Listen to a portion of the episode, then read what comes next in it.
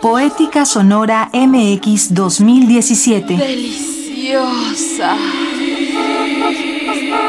La garganta, el grito y la voz. Treas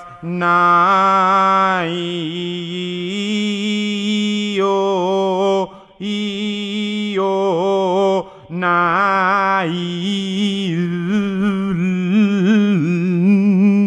なないななないろなえてててあずいよいよさなたたたたたたえよえよあ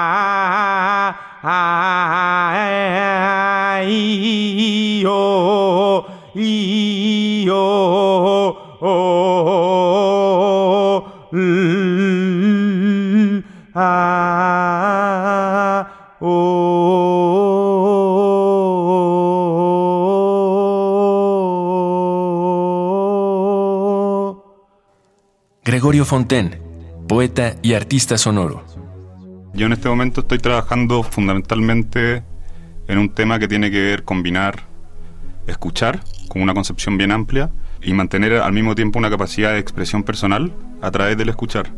Entonces, reconocer que la capacidad de la escucha no solamente involucra el recibir sonidos externos, sino que involucra maneras muy activas en que uno mismo va moldeando esos sonidos de una manera que es inseparable en el fondo. O sea, no, es como que el sonido de afuera esté primero y lo interno esté después, sino que sea una continua sincronía, pero que también puede ser contradictoria, que puede ser ambigua.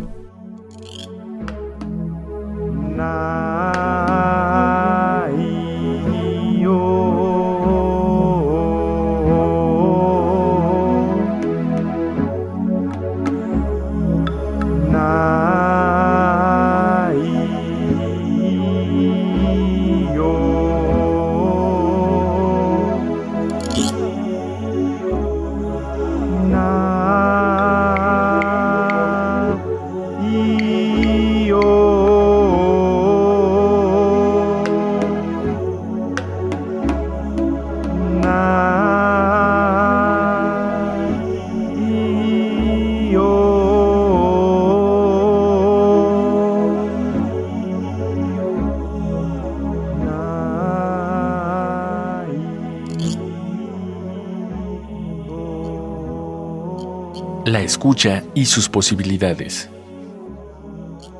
Estoy trabajando con la idea un poco de la escucha como un vacilar entre, entre descubrir sonido y, tratar de poner mis propios sonidos o mi, expresión sonora también en un vacilar que se confunde un poco donde comienza uno y donde termina el siguiente. Entonces, con ese criterio, lo- los últimos trabajos que he estado realizando tienen que ver con grabaciones de campo, pero que son grabaciones en las cuales yo no intento hacer una grabación pura del espacio que esté explorando. No intento ocultar los sonidos de mis propios pasos o que entre mi respiración. Son grabaciones de campo en el fondo que no intentan ser tra- transparentes, sino que está muy presente mi presencia en la grabación. Y más aún, eh, como exagero esa presencia quizá, porque dependiendo el espacio o, cómo me sienta yo, voy haciendo onomatopeyas a partir de los sonidos que estoy escuchando o textos que pueda encontrar y leer.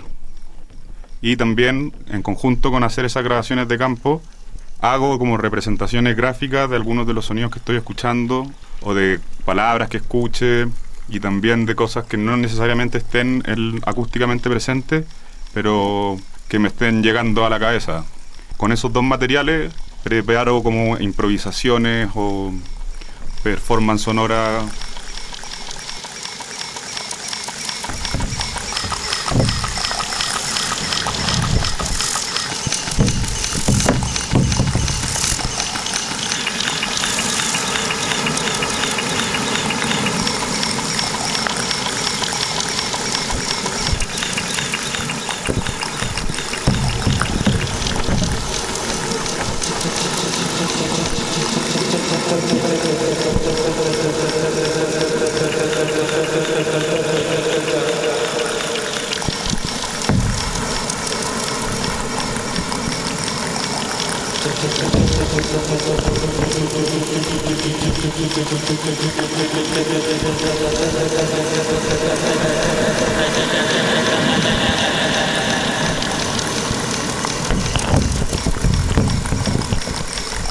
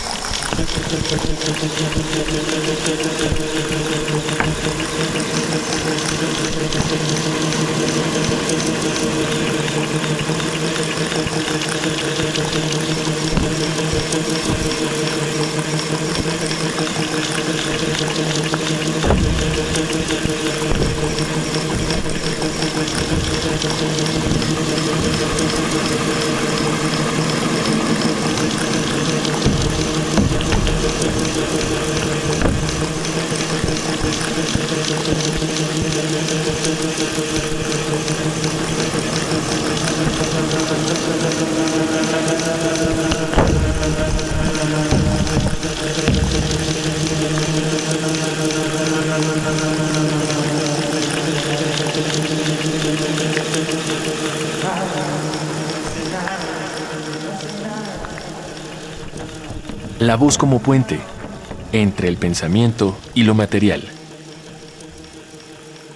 La voz yo creo que para mí siempre ha sido uno de los temas centrales de mi trabajo y que siempre ha estado un poco, en- para alguna gente más música, para otros más poesía.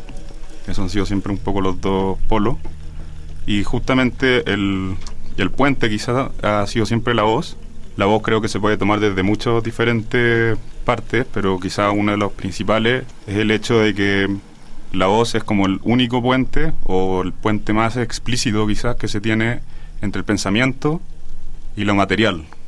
La voz impone también una cierta manera de comprensión de la persona que está hablando, que no es voluntaria. Entonces la voz también es el primer punto de encuentro con lo involuntario. Ahí vienen en juego los acentos, también podemos llegar a la garganta con eso. Y quizá gritar es una manera de lidiar con ese encuentro con lo involuntario. Claro, la voz, quizá en, como en discursos más filosóficos tradicionales, se identifica como con la plenitud del pensamiento, pero esa es una voz que no reconoce justamente que la voz es involuntaria y que uno no elige su propia voz. Bueno, incluso hay gente que dice que uno nunca se conoce su propia voz y es muy común que cuando uno escucha su voz grabada, dice ese no soy yo.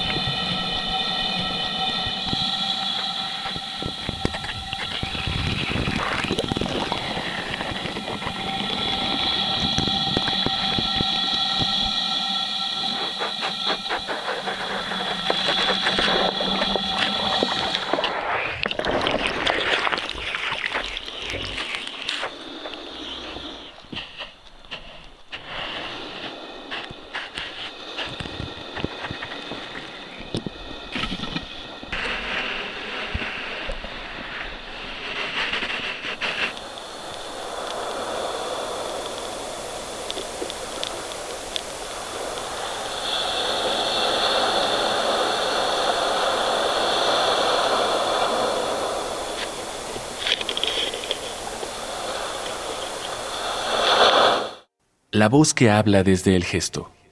Claro, yo creo que en el fondo lo que se presenta es una contradicción continua, constante, y en el cual está el pensamiento, quizás está toda la, la parte interna tratando de expresarse o ser de alguna manera, y por el otro lado está una materialidad que la contradice desde distintas perspectivas. Entonces cada persona va a escuchar una misma voz de distintas formas. Y yo no soy más dueño de mi voz quizás que, que tú, que la estás escuchando. Lo que yo creo es que callar es hablar también. Entonces tú quizás nunca dejas de usar tu voz, y sino que quizás al callar tu voz pasa a estar en otros gestos de tu cuerpo, que también son contradictorios.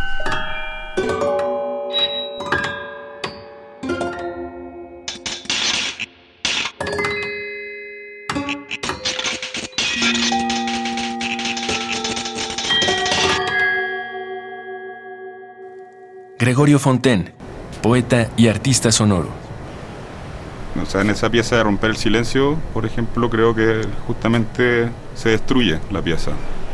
Y quizás lo que queda, en mi caso personal, por ejemplo, a mí me quedan gustando ciertas cosas y luego las como que intento desarrollar sobre esas ideas. O sea, por ejemplo, en esa obra se dio un proceso, puse un parlante al interior del piano y, y luego se empezó a crear una resonancia al interior del piano, porque también cuando de repente pasaba por ahí le pegaba unos acordes y al pedal del piano le puse un, una cosa como para que se quedara pegado siempre. Entonces por eso voy a pasar y le pegaba un acorde y quedaba resonando. Y se empezó a producir como un feedback de resonancia entre la resonancia real del piano más lo que se sumaba de este de este parlante al interior y también, bueno, habían ciertos micrófonos grabando lo que estaba sucediendo. Entonces empezó a dar una retroalimentación en que el sonido mismo del piano empezó a modular por las frecuencias del piano, pero a convertirse en otra cosa. Y eso no, no fue algo que yo lo hice voluntariamente, pero sucedió. Y ahora he seguido trabajando con ese tema, desarrollando lo que llamo como el piano oreja un poco. Trabajar con la contradicción. Entonces, claro, no, la sobrevivencia de la obra como tal, creo que no, es exactamente lo que me interesa en este tipo de, de contexto de trabajo, sino que es justamente como seguir bajo esa amenaza y, y bajo esa ambigüedad y buscar caminos de, de trabajar como con lo inevitable de la contradicción.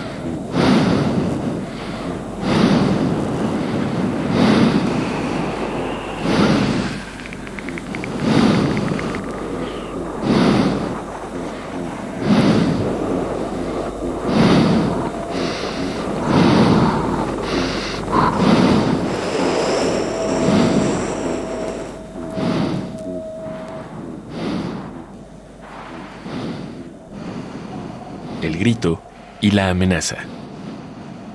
El grito es un puede ser un grito de auxilio quizá o de impotencia, de rabia. Generalmente el grito es una cosa violenta, ¿no?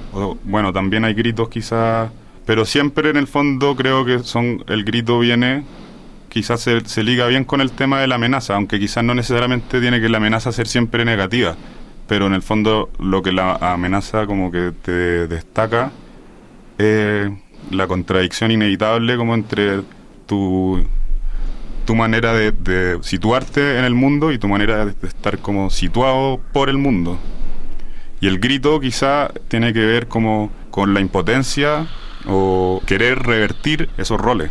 Y que creo que uno está continuamente revirtiendo esos roles, como quizá uno a, a momentos está más en el viendo el horizonte más como parte del cielo y a veces más parte del mar y el grito yo creo que tiene, quizás tiene que ver con eso, como con tratar de adueñarte del otro lado un poco, para bien o para mal, dependiendo del contexto del grito.